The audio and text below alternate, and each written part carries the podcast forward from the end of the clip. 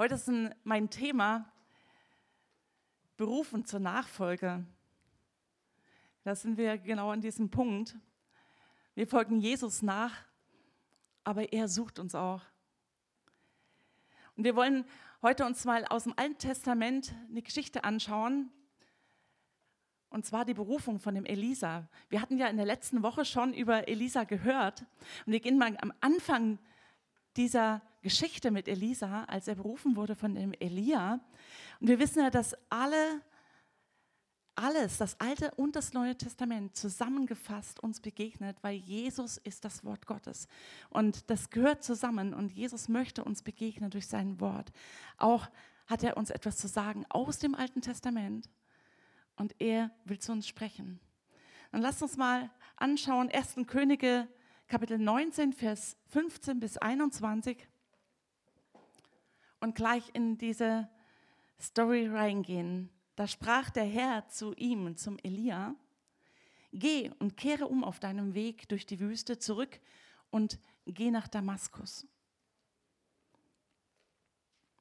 Und wenn du dort angekommen bist, dann salbe Hazael zum König über Aram und Jehu, den Sohn des Nimshi, sollst du zum König über Israel salben. Und Elisa, den Sohn Schafats von Abel Mehola, den sollst du zum Propheten an deiner Stelle salben. Und es soll geschehen, wer dem Schwert Hasaias entkommt, den wird Jehu töten. Und wer dem Schwert Jehus entkommt, den wird Elisa töten aber ich, ich habe 7000 in Israel übrig gelassen, alle die Knie, die sich nicht vor dem Baal gebeugt haben und jeden Mund, der ihn nicht geküsst hat.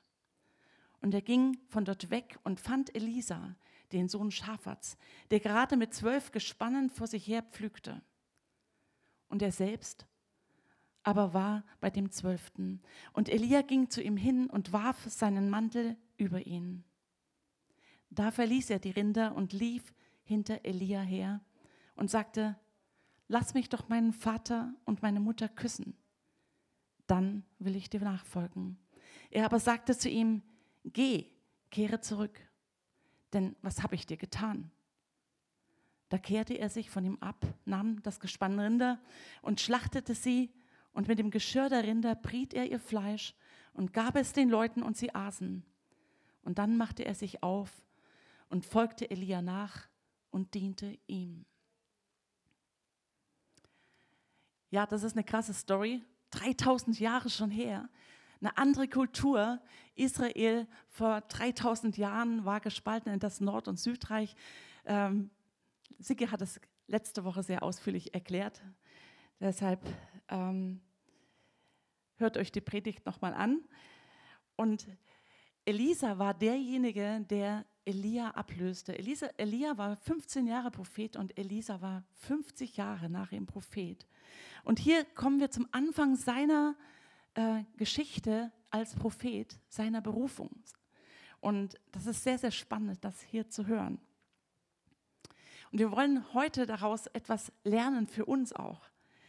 Denn das, was im Alten Testament steht, ist ein Bild auch für das, was wir im Neuen Testament durch Jesus erfüllt bekommen. Ja. Mein erster Punkt ist heute Gott selbst. Er beruft Elisa. Ja, Elia hat den Auftrag bekommen, Elisa zu salben, aber es war Gottes Idee. Und Gott hat auch dich und mich berufen, Jesus nachzufolgen. Und wir gehören zu seinem Leib, und das bedeutet auch, dass wir Jesus nachfolgen. Deshalb haben wir schon hier auch eine Verbindung. Elisa folgte Elia nach, aber wir folgen Jesus nach. Und in 2. Timotheus 1, Vers 9, da heißt es, Jesus selbst, er hat uns gerettet und er hat uns berufen, ganz zu ihm zu gehören. Nicht, weil wir es verdient hätten, sondern aus Gnade und aus freien Stücken. Also der Herr entscheidet selbst, wen er ruft. Und hier geht es um einen ganz besonderen Ruf auch für den Elisa. Der hatte nämlich einen Auftrag, das war eine Lebensaufgabe für ihn. Ja? Wenn Jesus kommt und uns ruft, dann ruft er uns in die Nachfolge zu ihm. Aber es gibt auch einen Ruf, ähm, wie die Apostel gerufen worden, ja, ganz persönlich mit einem Auftrag, Jesus nachzufolgen, mit einem ganz speziellen Auftrag. Und so können wir uns das vorstellen, ist das auch mit dem Elisa geschehen. Und da können wir nicht sagen, okay, ich will das jetzt auch mal machen, sondern Gott selbst hat einen Auftrag für jeden Menschen ganz speziell. Weil du so einzigartig und besonders bist, hat Gott was ganz Spezielles auch für dich. Und er hat dir Gaben und Möglichkeiten gegeben und er setzt noch Gaben obendrauf durch den Heiligen Geist. Wenn wir mit ihm leben, dann gibt er uns die Befähigung, mit dem Heiligen Geist Dinge zu tun in seinem Auftrag, die wir uns gar nicht vorstellen können. Ja? Und da ist es für jeden ganz besonders. Wir können uns das nicht aussuchen. Der Herr selbst, er beauftragt und er entscheidet, wen er zu welchem Dienst beruft. Und hier sehen wir den Elia, der am Ende seines Dienstes ist und einfach, er kommt aus der Wüste und Gott hat, ist ihm begegnet. Er war sehr entmutigt und wollte eigentlich am liebsten sterben, der Elia. Und er sagte, oh Gott, da sind die Menschen so abgefallen, die schauen gar nicht mehr auf dich. Und er hatte einen riesigen Kampf, wo Gott gesiegt hat, aber er war so entmutigt, weil die Königin, die Isabel, trachtete ihm nach dem Leben. Und nun begegnet ihm Gott auf eine ganz besondere Art und Weise und sagt ihm das, was wir ja gerade am Anfang gelesen haben. Geh und salbe die Könige. Gott gibt ihnen Menschen an die Seite, die seinen Auftrag auch weiterführen. Wir wissen, Elisa folgte Elia nach und Elia wurde in den Himmel genommen. Und aber vorher war für den Elisa eine Zeit, mit Elia zu gehen, als ein Schüler, als ein Jünger.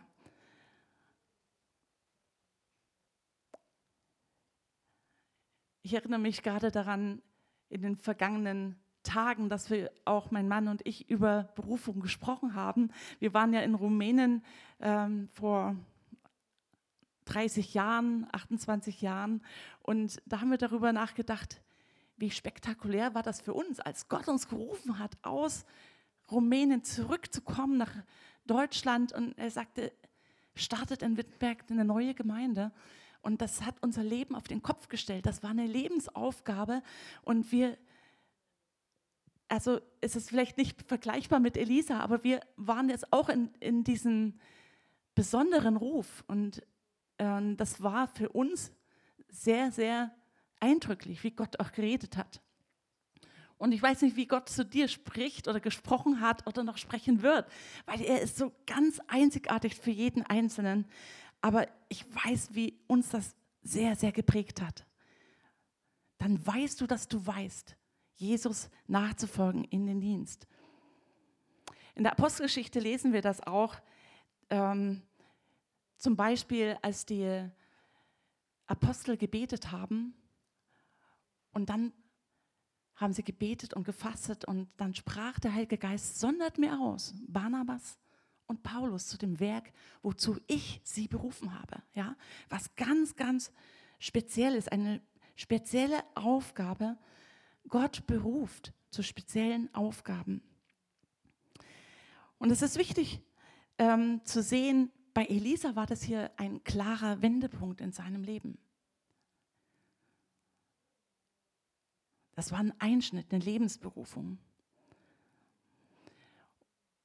Und ich möchte es uns sagen, jeden Einzelnen, wenn Jesus dein Herr ist, dann bist du schon berufen zu dienen.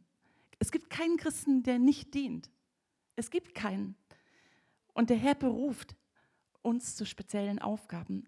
Aber das, wenn du das noch nicht genau weißt, was das genau ist, dann folge einfach Tag für Tag Jesus nach, indem du ihn suchst in seinem Wort, indem du ihn anbetest, indem du betest und einfach diese Dinge tust, die er vor deine Füße legt. Und das ist wichtig, und dann zeigt er auch Dinge, wenn, da bist du innerlich vorbereitet, auch für Dinge, die er ganz speziell dann zu dir sprechen kann. Gebet unterstützt nicht die Arbeit im Reich Gottes, sondern Gebet ist die Arbeit des Reich Gottes. Das ist so, so wichtig, das zu wissen. Was passi passiert hier eigentlich mit Elisa? Er entsagt hier in dieser Geschichte drei Dingen. Und das möchte ich mit uns heute herausarbeiten, das ist der materielle Wohlstand, diese Sicherheit, dann entsagt der Familie hier in seinem Fall Vater und Mutter und auch dem Hochmut. Mein zweiter Punkt ist, Elisa verlässt Wohlstand und materielle Sicherheit. Wenn wir hier sehen, Elisa war sehr reich. Er hatte zwölf gespanne Ochsen, 24 Ochsen also.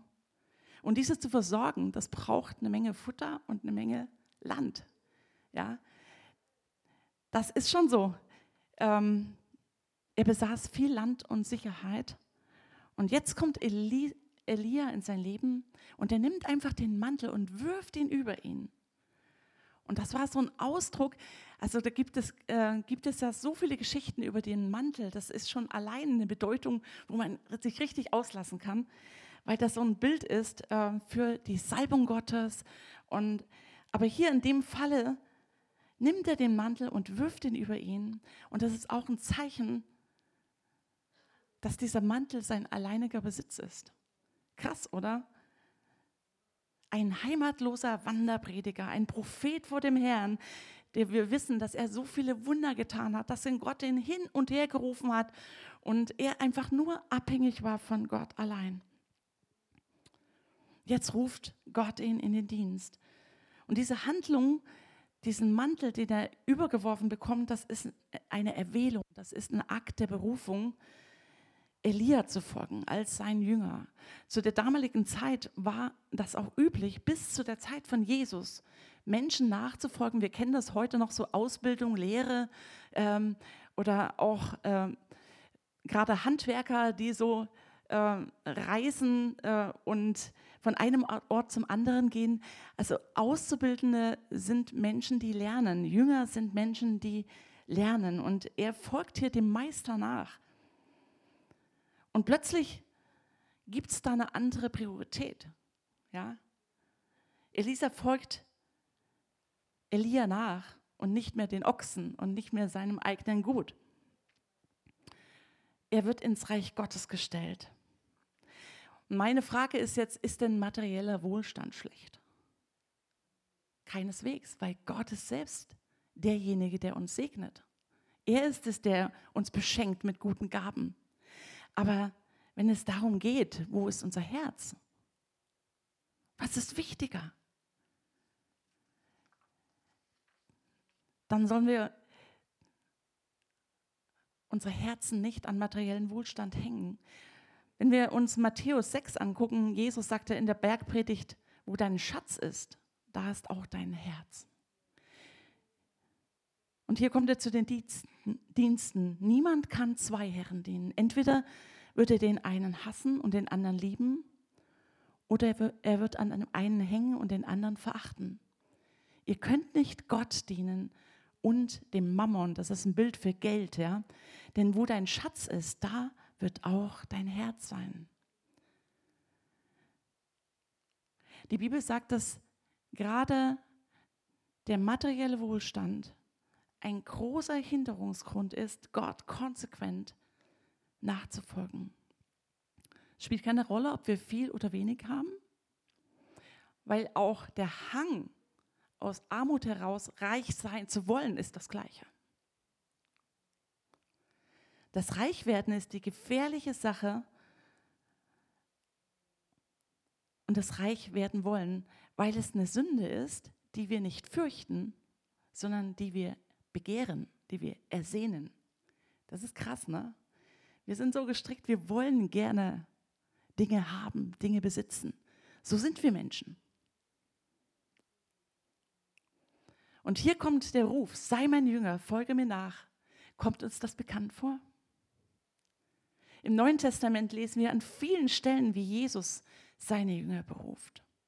Und auch Jesus betete und er rief nicht einfach irgendjemand, sondern er war abhängig vom Vater im Himmel. Und er rief, nachdem er eine Nacht gebetet hat, einen nach dem anderen, ganz speziell in seinen Auftrag hinein. Und dieser Ruf erfordert eine klare Entscheidung. Das ist eine Entscheidung, das ist eine freiwillige Entscheidung die wir zu treffen haben, das alte Leben hinter uns zu lassen. Und wir können auch im Neuen Testament nachlesen, Jesus hat manchen Menschen gesagt, folgt mir nach. Und einige scheiterten wegen des materiellen Wohlstands. Zum Beispiel der reiche Jüngling, der dann traurig einfach wegging, nachdem dem Jesus ihm sagte, verkaufe alles, alles, was du hast und gib es den Armen. Nachfolge Jesu oder Geld? Er musste sich entscheiden und er ging traurig hinweg. Oder die Geschichte mit dem reichen Kornbauern, der nur seine Ernte im Kopf hatte und am Ende hatte er gar nichts mehr.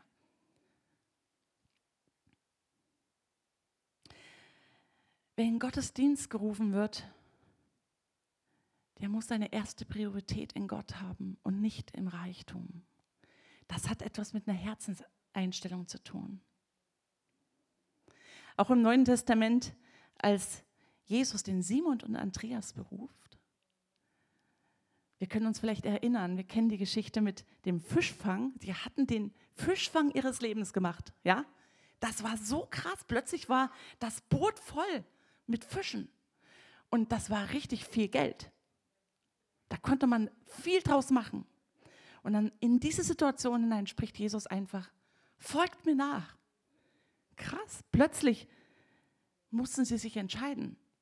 Und sie haben es getan. Sie verlassen das Boot, sie verlassen diesen Fischfang, die Netze und folgen Jesus nach.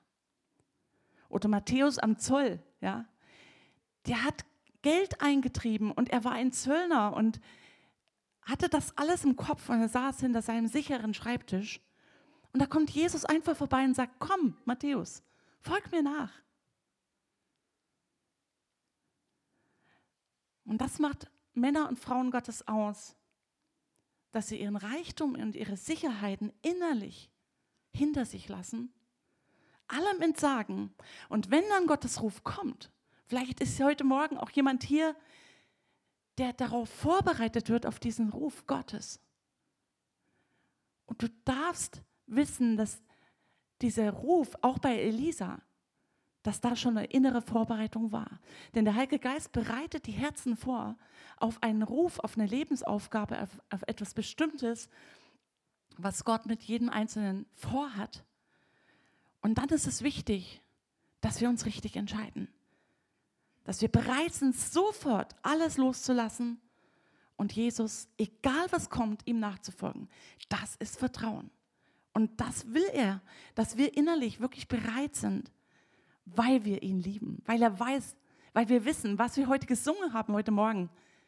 Jesus ist selbst derjenige, der hinter uns herläuft, in jede Ecke, in jeden Winkel, wo wir uns verstecken, weil er uns so lieb hat. Das ist der einzige Grund, warum wir das tun, ihm nachzufolgen. Weil wenn wir das Alte hinter uns lassen, werden wir etwas viel, viel Besseres bekommen. Ja? Das wird unser Leben ausfüllen, wenn wir in der Berufung, die er für uns hat, leben. Und unsere erste Berufung ist, mit Jesus zu leben. Und zwar Tag für Tag. Das dürfen wir heute von Elisa lernen. Am Ende unseres Lebens zählt nicht, unser Besitz, das, was wir erworben haben, sondern was wir im Reich Gottes bewirkt haben. Mein dritter Punkt ist, Elisa verlässt sein Elternhaus, um der Berufung Gottes auf seinem Leben zu folgen. Und Elisa sagt zu Elia, ich muss noch mal zurück, ich muss Vater und Mutter küssen. Und Elia sagte zu Elisa hier ein hartes Wort.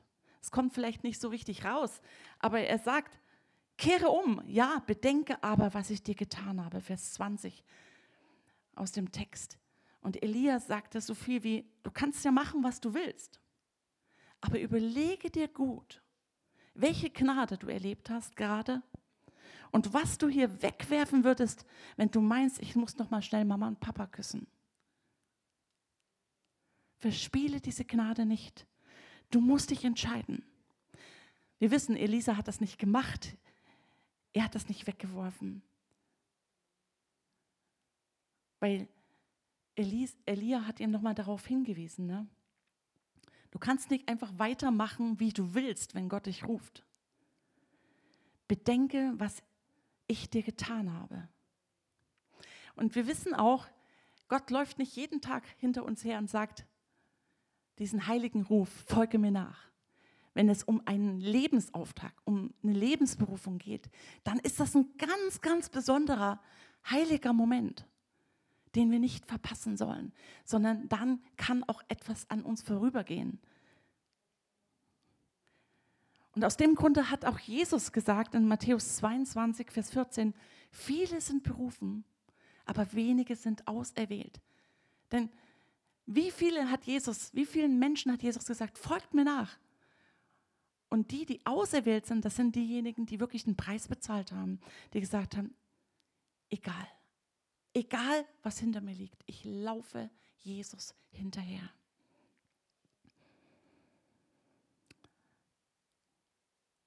Und genau das ist es. Es ist eine Sache, im Gottesdienst berührt zu werden und Jesus zu versprechen, ihm nachzufolgen. Und eine andere Sache, Tag für Tag mit ihm zu leben, ihm zu suchen in seinem Wort, ihn besser kennenzulernen, mit ihm zu laufen und seine Stimme besser und besser hören zu wollen. Weil der Herr verbirgt sich nicht vor dir, wenn du ihn suchst. Er lässt sich von dir finden. Und das immer und immer wieder. Das ist eine gute Nachricht. Und was die Familie angeht, muss sich von seiner Familie verabschieden, von seinem Vater und seiner Mutter. Dann frage ich mich, ist denn Familie schlecht? Nein, nein. Gott ist für Familie. Gott ist für Ehen und Familie und er möchte, dass wir in diesen Beziehungen wirklich gut leben und dass wir investieren in diese Beziehungen hinein. Aber wenn es um die Priorität geht, dann will er die erste Stelle haben. Die erste Stelle in unserem Leben.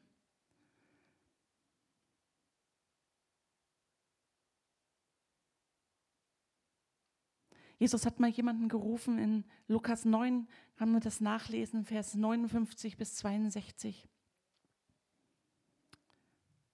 Als er sagte, komm, folge mir nach. Dann sagte Jesus, ich komme, aber erlaube mir. Lass mich erst Abschied nehmen von denen, die in meinem Haus sind. Kommt uns das hier bekannt vor, diese Parallele? Da sagte Jesus, niemand, der seine Hand an den Pflug legt und zurückblickt, ist tauglich für das Reich Gottes. Ausgerechnet der Pflug, war? Wie beim Elisa. Das bedeutet, ne, wenn wir pflügen, das ist dieses Bild von der Landwirtschaft, ja, da waren die Ochsen, die äh, und der Pflug, das mussten gerade Zeilen werden. Wenn man nach hinten guckt und pflügt, dann werden das krumme Furchen. Das ist dieses Bild, ja. Das wird nichts, wenn wir nach hinten blicken. Wir müssen gerade nach vorne laufen. Und wenn wir die Hand an den Pflug legen, das heißt in die Nachfolge mit Jesus, dann dürfen wir nicht zurückschauen zu dem alten Leben und uns danach sehnen. Solche Menschen kann Jesus nicht gebrauchen. Sie sind nicht tauglich zur Nachfolge. In Lukas 14, da hat Jesus ein Gleichnis erzählt von einem königlichen Abendmahl. Da waren ganz viele Leute eingeladen und jeder hatte eine andere Ausrede. Alle haben sich entschuldigt. Ich habe Ochsen gekauft, ich habe dies und das gemacht. Und einer sagt, ich habe geheiratet. Es gibt etwas Schöneres, als bei dir rumzuhängen. Ich habe selber eine Hochzeit. Ich kann nicht kommen. Und in dem Gleichnis war der Einzuladende sehr zornig und hat gesagt, geht an die Hecken und Zäune und ladet einfach die Leute ein, die einfach so da sind, die rumhängen, die, die nichts anderes vorhaben und ladet sie alle in mein Reich ein. Lukas 14, Vers 26 und folgende, da heißt es, da sagt Jesus, wenn jemand zu mir kommt, und das ist hier ein krasses Wort, und er hasst nicht seinen Vater und die Mutter und die Frau und die Kinder und die Brüder und die Schwestern und dazu auch noch sein eigenes Leben, so kann er nicht mein Jünger sein. Und wer nicht sein Kreuz trägt und mir nachkommt, kann nicht mein Jünger sein. Und dann baut Jesus diesen Vergleich mit diesem Turmbau, mit dem Überschlagen der Kosten mit ein.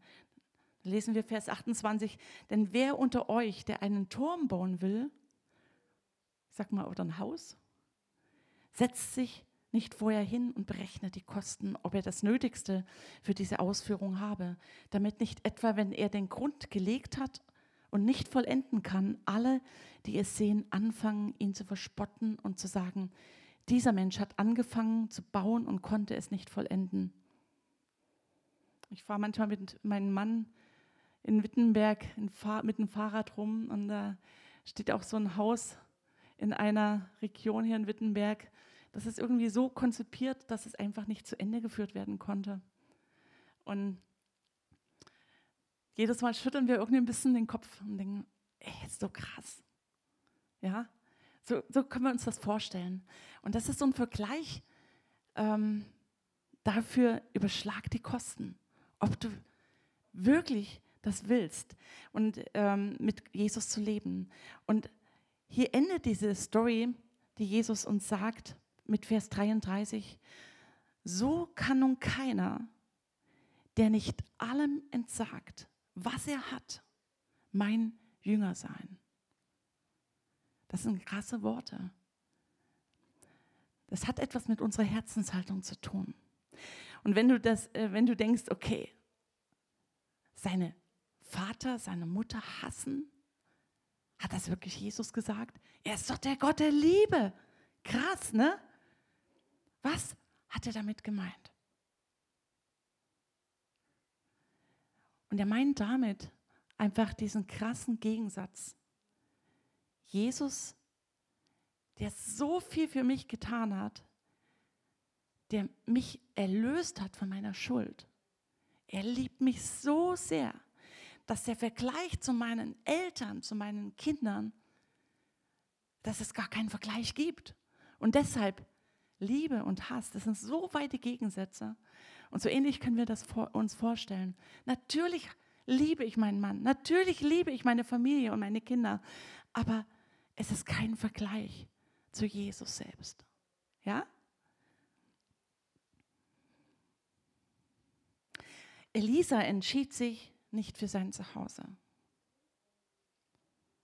sondern da gab es einen Moment des Kampfes bei ihm innerlich. Und Elia sagte ihm das auch nochmal. Elisa sagte so ungefähr das. Ja, du kannst dich frei entscheiden. Du wirst nicht gezwungen, aber dann geht dieser heilige Moment an dir vorbei. Und Elisa macht das auch nicht. Er hört die Stimme Gottes. Er folgt ihr, entsagt damit auch seinem Elternhaus und er folgt Elia nach und seinem bevorstehenden Dienst nimmt er innerlich auf. Mein vierter Punkt ist, Elisa wählt den Weg der Demut. Elisa entscheidet sich bewusst dazu zu dienen. Er entsagt dem Hochmut. Warum das? Das ist ja ein Gegensatz, ja. Elisa war ein Arbeitgeber. Er war ein Chef. Er hatte Leibeigene unter sich die damaligen Angestellten, die waren wirklich arm, diese Leute, die diese Flüge gezogen haben. Ne? Und er hat Befehle ausgeteilt und Menschen haben ihm gehört. Und er hatte Macht über Menschen. Und jetzt kommt plötzlich diese Berufung vom Elia und alles wird anders. Vers, ich weiß nicht, 21, am Ende heißt es, und dann machte er sich auf und folgte Elia nach und diente ihm. Also Elisa führte nicht nur ein armes Wanderleben auf Augenhöhe mit Elia. Und die haben tolle Wunder getan und so. Er war kein Partner von Elia, sondern er war sein Diener. Da ging es los mit Essen kochen, Wäsche waschen, Schlafplatz suchen. All diese Dinge, Wasser holen, er war der Diener vom Elia, vom Chef zum Diener. Plötzlich ist alles anders. Die Prioritäten sind anders.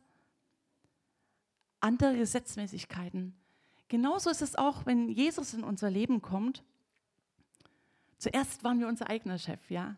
Aber wenn wir in Christus sind, sind wir eine neue Schöpfung.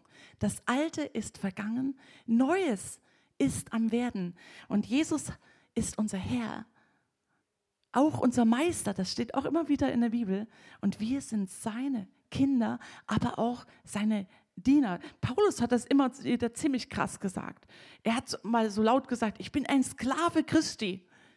Das würden wir heute gar nicht mehr in den Mund nehmen, ja? Ein Sklave? Hey. Aber Verhältnisse ändern sich. Es wird auch in unserem Leben mit Jesus Christus eine neue Ordnung geben, wenn wir ihm nachfolgen. Ordnen wir uns ihm in allem unter. Das ist das, was er möchte. Und dann beginnt Nachfolge, Jüngerschaft nennen wir das auch, ja. Und für Elisa, dem neuen Diener von Elia, ist das scheinbar kein Problem. Er entsagt dem Hochmut und er wird zum Diener. Er führte Befehle aus und ist nun selber einer, der Gehorsam lernt und dient. Ein Diener hat eine dienende Gesinnung. Demut hat damit zu tun. Und er ist ein demütiger Mensch. Wenn ich anderen Menschen diene, bin ich demütig und nicht hochmütig. Da, wo ich mich aber an anderen Menschen bediene, wo ich andere für mich arbeiten lasse, dann bin ich hochmütig, weil ich der Chef bin.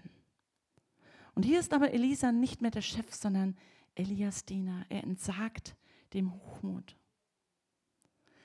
Auch das kommt uns bekannt vor. Im Neuen Testament, in der Nachfolge Jesu, ist das sehr wichtig.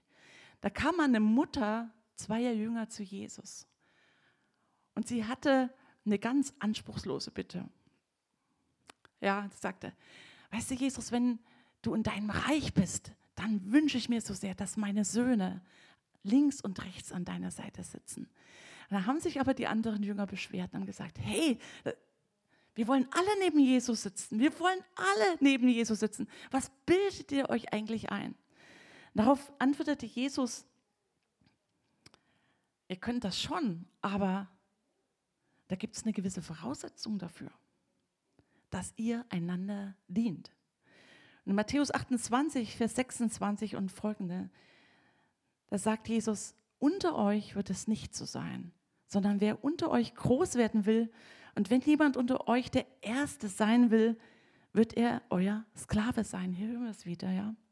Gleich wie der Sohn des Menschen nicht gekommen ist, um sich bedienen zu lassen, sondern sein Leben zu geben als ein Lösegeld für viele. Und wir brauchen die Haltung von Jesus. Und wenn wir uns in Philippa 2 anschauen, was der Paulus den Philippern sagt über diese Haltung, dann kommt das genau auf den Punkt. Dann schauen wir uns Jesus an. Er sagte, lasst nicht zu, dass euch etwas gegeneinander aufbringt, sondern begegnet allen mit gleicher Liebe und richtet euch ganz auf das gemeinsame Ziel aus. Rechthaberei und Überheblichkeit dürfen keinen Platz bei euch haben. Vielmehr sollt ihr demütig genug sein, von euren Geschwistern höher zu denken als von euch selbst. Jeder soll auch auf das Wohl des anderen bedacht sein nicht nur auf das eigene Wohl. Das ist die Haltung, die euren Umgang miteinander bestimmen soll. Es ist die Haltung, die Jesus Christus uns vorgelebt hat.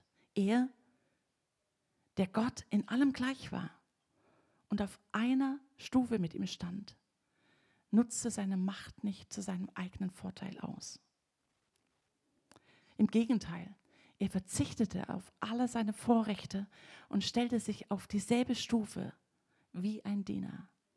Er wurde einer von uns, ein Mensch wie andere Menschen. Aber nicht nur das.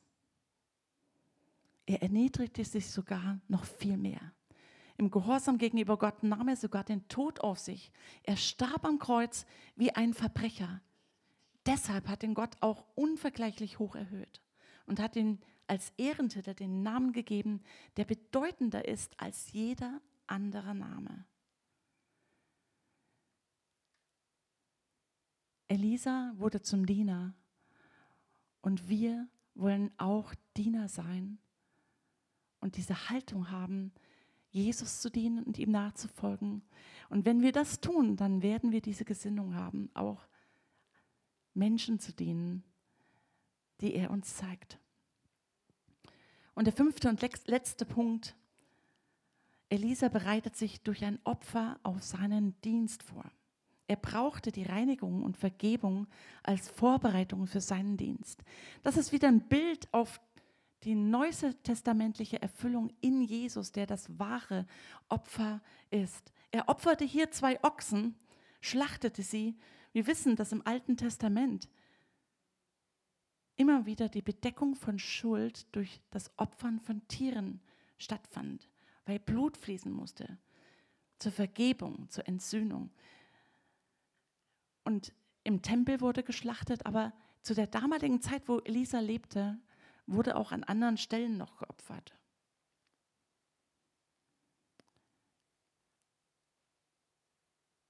Es geht hier nicht um das sinnlose, Töten von Tieren, sondern wir wissen nicht, warum Gott das so bestimmt hat. Aber in Hebräer 9, Vers 22, da heißt es, ohne Blut geschieht keine Reinigung von Schuld. Ohne Vergießen von Blut gibt es keine Vergebung. Auch wir brauchen immer wieder die Reinigung durch das Blut von Jesus, das wir im Glauben annehmen, wenn wir unsere Sünden bekennen. Weil unsere Schuld trennt uns definitiv von Gott. Sünde, Hamatia, heißt Zielverfehlung. Alles, was wir falsch gemacht haben, was eben nicht in Gottes Sinn ist, genau dafür ist Jesus am Kreuz gestorben. Stellvertretend für unsere Schuld, weil niemand von uns ist wirklich schuldlos. Alle machen Fehler, immer und immer wieder. Und das ist einfach immer nervig. Ne? Wir brauchen Vergebung. Wir sind Menschen und wir brauchen Jesus, der uns immer, immer wieder vergibt. Ja? In 1. Johannes 1, Vers 8, da heißt es, wenn wir sagen, wir haben keine Sünde, dann betrügen wir uns selbst und die Wahrheit ist nicht in uns. Und wenn wir aber unsere Sünden bekennen, dann ist er treu und gerecht, dass er uns unsere Sünden vergibt und uns reinigt von jeder Ungerechtigkeit. Hören wir das? Jesus reinigt uns von jeder Ungerechtigkeit, wenn wir sie ihm bekennen. Wir können nicht aus eigener Kraft einfach so Gott dienen. Das geht gar nicht. Wir brauchen Vergebung unserer Schuld und dann kommt auch Gottes Autorität und der Heilige Geist. Weil ohne Vergebung sind wir getrennt von Gott. Wenn wir an Sünde festhalten, kann der Heilige Geist nicht durch uns fließen. Wir können nicht vollmächtig Dienst tun, wenn wir in Sünde verharren. Und deshalb ist es wichtig, dass wir Tag für Tag zu Jesus kommen und sagen, Jesus, komm, vergib mir. Wasch mich mit deinem Blut. Das ist eine geistliche Sache, die einfach im Glauben geschieht. Jesus ist ein für alle Male gestorben für uns. Aber wir brauchen diese Abhängigkeit zu ihm. Ohne ihn können wir nichts tun. Deshalb sollen wir verbunden mit ihm bleiben. Und das geschieht eben durch die Vergebung. Das geschieht durch Vergebung. Und Elisa brauchte auch diese Reinigung durch dieses Opfer für seinen Dienst. Und wir brauchen das auch. Das ist die allerwichtigste Grundlage. Das ist der fünfte Punkt, aber die wichtigste Grundlage ist es die Reinigung. Jetzt zum Schluss. Was hat das Wort aus einer 3000 Jahre alten Geschichte mit uns zu tun? Immer und immer wieder redet Jesus zu uns, dass wir auch ihm nachfolgen. Da gibt es unterschiedliche Berufungen und Jesus ruft uns, wenn er an deine, deinem Herzen klopft und du einfach noch keine Gemeinschaft mit ihm hast. Das ist der erste Ruf, ja, ihm nachzufolgen. Und dann gibt es den Ruf, Tag für Tag in dieser Nachfolge zu stehen. Und der dritte Ruf ist eine Berufung, ja, die Gott souverän austeilt für, für, für eine ganz spezielle Aufgabe. Und da war Elia, Elisa. Und vielleicht sind Menschen unter uns, die sagen, Jesus, das ist ja krass, du hast ja Gedanken für mein Leben. Das spielt nicht eine Rolle, ob du alt oder jung bist, sondern Gott ist es, der Berufungen ausspricht und Gedanken hat vor Grundlegung der Welt mit deinem Leben. Und wenn du jetzt hier stehst und sagst, Herr, wenn, hast du was für mich? Ich will einfach 100 Prozent deine Pläne, deine Wege in meinem Leben erkennen. Dann bist du hier genau richtig. Und du kannst Jesus heute darauf antworten. Sowohl ihm Tag für Tag nachzufolgen und nicht nur bei dem ersten Punkt stehen zu bleiben. Hey, es ist so cool, dass Jesus mich liebt. Ja? Sondern ihm nachzufolgen und auch diesen Preis zu bezahlen.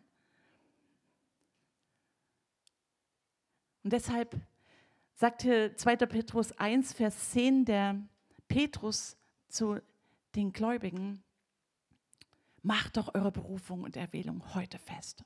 Ja. Denn wenn ihr das tut, dann werdet ihr nicht straucheln oder stolpern. Da werdet, ihr in eurem Weg sicher gehen mit, mit Gott. Und das können wir von Elisas Dienst lernen, auch für uns. Gott selbst ist es, mein erster Punkt, der Beruf zum Dienst. Lass uns nicht vergleichen mit anderen Menschen. Gott hat einen ganz speziellen Auftrag für dein Leben. Der zweite Punkt ist, Gott will die erste Stelle haben in deinem Leben und deinem Herzen über deinen Besitz, über deinem Geld. Er soll die erste Priorität haben. Der dritte Punkt ist, Gott will der Erste sein über deinen Beziehungen. Er will von dir als Erster geliebt und angebetet werden. Ähm, in Klammern. Und dann kannst du auch deine Familie viel besser lieben, wenn du den Herrn liebst. Der vierte Punkt ist, Gott möchte dir eine Bereitschaft geben, von Herzen ihm zu dienen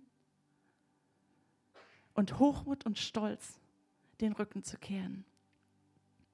Und der fünfte Punkt, brauchen wir immer und immer wieder die Reinigung durch das Blut von Jesus. Wir brauchen ein Opfer, dass wir frei werden von Schuld und in der Kraft des Heiligen Geistes dienen können und Jesus nachfolgen können. Ich möchte schließen mit dem Wort, das Paulus den Philippern zuspricht über sein eigenes Leben. Philippa 3, Vers 12 bis 14. Da sagt er nicht, dass ich es schon ergriffen habe oder schon vollendet bin. Ich jage ihm aber nach, ob ich es auch ergreifen möge, weil ich auch von Jesus Christus ergriffen bin. Geschwister, ich denke von mir selbst nicht, es ergriffen zu haben. Eines aber tue ich. Ich vergesse, was hinter mir liegt und strecke mich aus nach dem, was vor mir liegt. Und ich jage auf das Ziel zu, hin zu dem Kampfpreis der Berufung Gottes nach oben in Christus Jesus. Und Jesus, ich danke dir, dass du heute zu uns gesprochen hast. Und Herr, wir wollen heute unsere Berufung und Erwählung festmachen und in dieser Beziehung zu dir reifen, dir nachzufolgen und dir Ja zu sagen in diese Gemeinschaft mit dir hineinzukommen. Und wenn du uns schon berufen hast, dann machen wir unsere Berufung, Erwählung heute fest. Wir wollen nicht jammern und klagen, überlasten, sondern wir wollen sagen, wir wollen mit Freude unseren Weg gehen und dir dienen. Weil die Kraft des Heiligen Geistes ist auf uns und erneuert uns Tag für Tag. Und Herr, wir wollen auch vorbereitet sein, wenn, wenn hier Menschen unter uns sind, die sagen, ich, ich zögere noch oder ich weiß nicht, ob ich Besitz wirklich aufgeben kann innerlich oder ob ich Gott mehr lieben kann als meine Familie oder ob ich dem Hochmut entsagen kann. Heute ist eine Stunde der Entscheidung, wo der Herr dir sagt, komm und schau mich an ich will alles für dich sein. Ich will alles für dich sein. Komm und folge mir nach. Herr, segne an uns dieses Wort. Amen.